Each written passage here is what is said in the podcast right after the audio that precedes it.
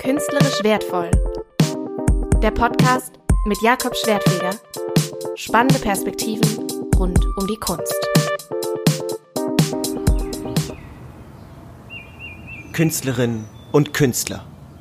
Sie holen sich ihre Inspiration aus der Natur, aus der Abgeschiedenheit und der Ruhe. Okay, nicht alle. Ich habe einen Künstler gefunden, der lässt sich von GTA 5 inspirieren. Genau. Das Computerspiel, wo es darum geht, rumzuballern und unschuldige Passanten zu überfahren. Daraus macht er seine Werke. Wie schafft man es, aus einem Ballerspiel Kunst zu machen? Wie stellt man diese Kunst aus und wie verkauft man sie? Herzlich willkommen bei Künstlerisch Wertvoll. Mein Name ist Jakob Schwertfeger, ich bin Comedian und habe Kunstgeschichte studiert und in diesem Podcast geht es um ungewöhnliche, packende Geschichten aus der Kunstwelt. Mein heutiger Gast ist ein Künstler und zwar Raphael Brunk. Gut, ähm, ich fange jetzt einfach mal so an, sag nochmal Hallo Raphael, einfach nur damit es natürlich klingt am Anfang, ne? Ja. Hallo Raphael. Hallo Jakob. Gut, das war ein ziemlich unnatürlicher Einstieg. Um Raphael kurz vorzustellen, er ist Fotokünstler. Allerdings macht er keine normalen klassischen Fotos. Er findet seine Motive in einer ganz anderen Welt. Und zwar im digitalen Raum. Heute lebt Raphael in Frankfurt, studiert hat er aber in Düsseldorf, und zwar bei Andreas Gurski. Andreas Gurski ist einer der erfolgreichsten und sicherlich auch teuersten Kunstfotografen überhaupt. Wir durften auf die Partys oder die Vernissage-Partys zu seinen Ausstellungen zu der Zeit damals äh, ausrichten. Und da hatten wir auch immer ein ganz gutes DJ-Line-Up mit irgendwie Richie Horton und sowas. Äh, Sven Feth, da hatten wir irgendwie zwei, drei ganz, ganz gute Feiern in, in Baden-Baden, in Düsseldorf und in London. Das klingt so ein bisschen wie im Schullandheim mit seinen Lehrern saufen. Aber gut, das Verhältnis zwischen Lehrer und Schüler in der Kunst ist ja auch wirklich ein besonderes. Bisschen wie Padawan und Jedi. Aber was genau lernt man eigentlich von so einem Lehrer wie Gurski? Der wichtigste Impuls von ihm war eigentlich damals ganz am Anfang, sozusagen, als er mir gesagt hat, äh, dass ich einfach irgendwas machen muss, was halt die Welt in dem Sinne äh, noch nicht gesehen hat. Extrem hilfreicher Input, zu sagen, Raphael, das ist alles schön und gut, aber mit der reinen dokumentarischen Fotografie wirst du da in der Kunst keinen, keinen weiteren Schritt machen, so. Und ab dem Moment habe ich dann auch eigentlich angefangen, mich irgendwie mit dieser digitalen Sache zu beschäftigen und habe dann ein Jahr später dann angefangen, die Sache mit den Computerspielen in Angriff zu nehmen. Und genau da wären wir bei GTA 5. Wenn man hört, ein Künstler arbeitet mit diesem Computerspiel, würde man denken, okay, wenn nicht mit Kunst, dann mit der Pumpgun. Aber Raphael spielt dieses Spiel überhaupt nicht. Für ihn ist GTA 5 einfach nur die Quelle seiner Bildwelten.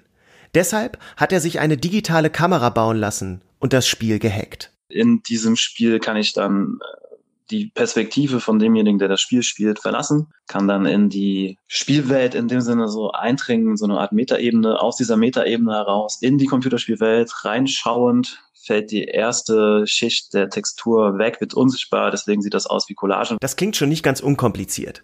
Raphael macht quasi Bilder, die sowohl die Struktur des Spiels offenlegen, als auch die normale Spielwelt immer noch zeigen. Aber damit ist es noch nicht vorbei. Anschließend benutzt er einen Algorithmus, der das Bild in über 400 Einzelteile zerlegt und neu zusammensetzt. Herauskommen Bilder, die es so niemals geben könnte. Treppen führen ins Nichts, Böden brechen plötzlich ab, Wände schweben frei herum. Es wirkt ein bisschen so, als hätte sich ein Architekt komplett von der Schwerkraft gelöst und wäre dann ordentlich durchgedreht. Bei diesen ganzen digitalen Prozessen fragt man sich natürlich, welchen Anteil hast du als Künstler eigentlich noch an deinem eigenen Bild? Ja, mein Anteil ist ja daran, äh, sozusagen dem Computer irgendwie zu erlauben, äh, das zu tun, was er tut. Also ich habe ja im Endeffekt immer noch die Hand drüber, zu sagen, okay, das ist jetzt bildwürdig, ja oder nein, oder ich würde von dem Punkt jetzt wieder weiterarbeiten.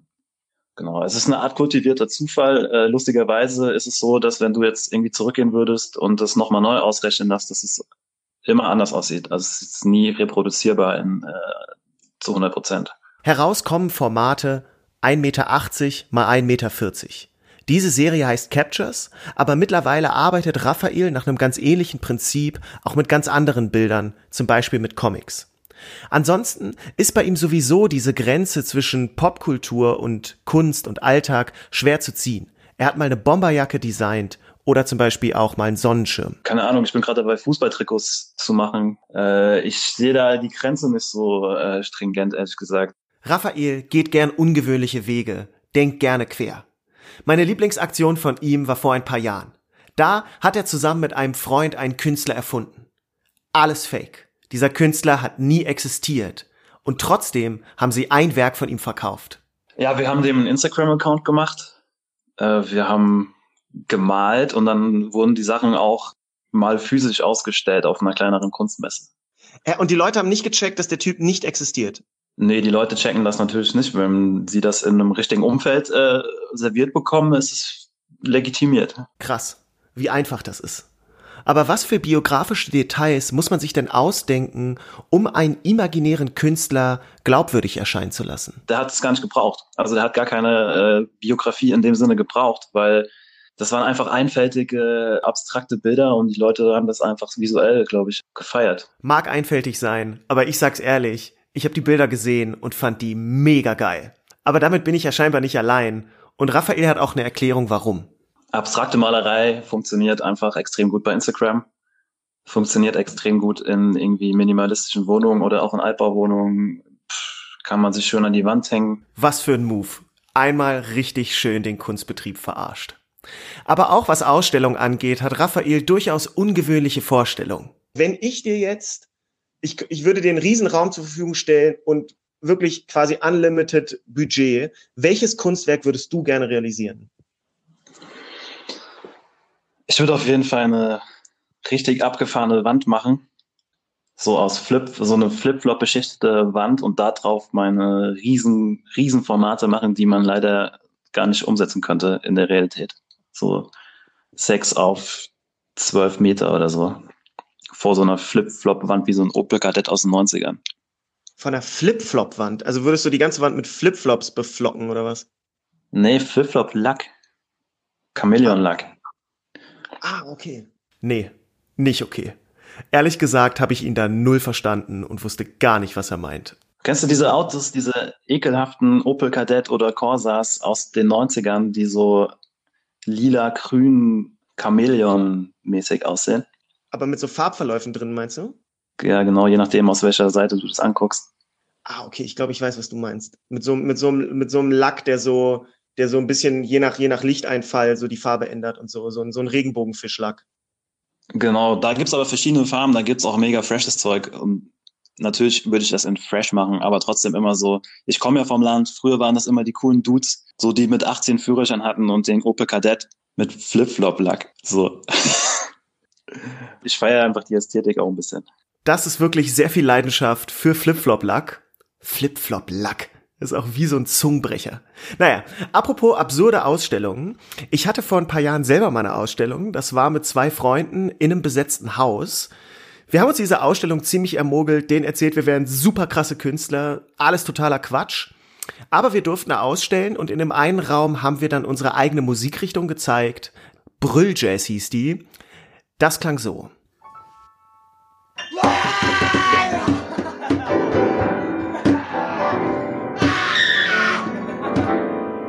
Man hört, wir waren unserer Zeit einfach voraus. Unser zweites Werk war ein Raum, in den haben die ganzen Leute von dem besetzten Haus ihren Müll geschmissen. Das hat mega gestunken. Also haben wir die Tür aufgemacht und den Gestank ausgestellt. Ja, richtige Kackausstellung. Ihr habt gar nichts verpasst. Natürlich kann man sich wunderbar über den Kunstmarkt lustig machen. Aber am Ende muss Raphael irgendwie auch sein Geld verdienen. Und das macht er natürlich, indem er seine Kunst verkauft.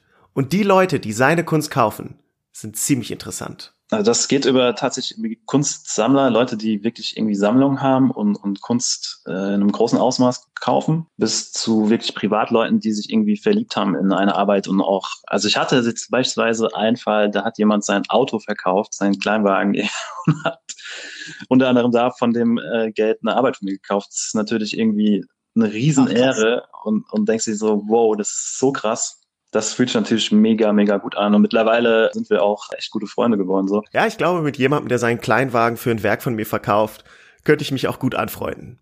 Aber natürlich ist Raphael auch Teil des Kunstmarkts, einer Welt der Galerien, Auktionshäuser und Kunstmessen. Ich selber war schon auf einigen Kunstmessen, aber eine hat mich ganz besonders beeindruckt, und zwar die Art Basel.